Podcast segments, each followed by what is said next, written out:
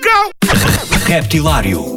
As novidades frescas, portuguesas e internacionais, do universo do rap.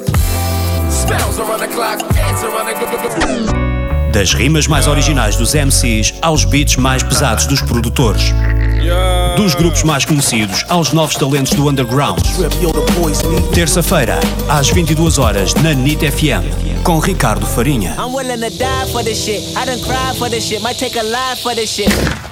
Shit. O meu nome é Leste, isto é o Reptilário. Leste, uh, te- tens sido um nome muito regular na- nos lançamentos que vão saindo no, no hip hop nacional e não só, na, na música urbana portuguesa uh, nos últimos anos.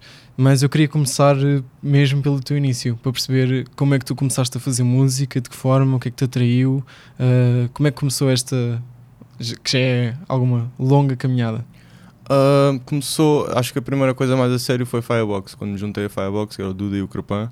Nessa altura tocávamos como DJs ah, em várias festas de reggae, dancehall. E nessa altura começámos a fazer a Triple Threat, que até convidámos alguns, alguns artistas de hip hop. E nessa, como eu estava a fazer beats, eu fui para Londres fazer beats.